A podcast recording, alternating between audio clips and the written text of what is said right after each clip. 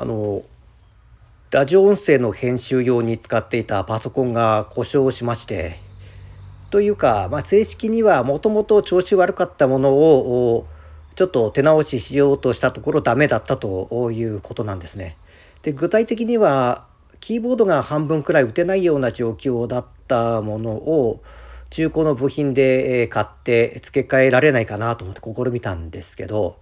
あのネジがどうしても一つ外れなくてよくよく見たら軸が取れてて空転しててこれが取れないことには新しいキーボードを付けようがないということで断念しましてほんで結局どうしたかというとあの中古屋に行って、え別なジャンク品のパソコンを買って新たに仕立ててということになりまして気がつけば今までのよりも古いものになってしまってさらにとろくなってしまいました。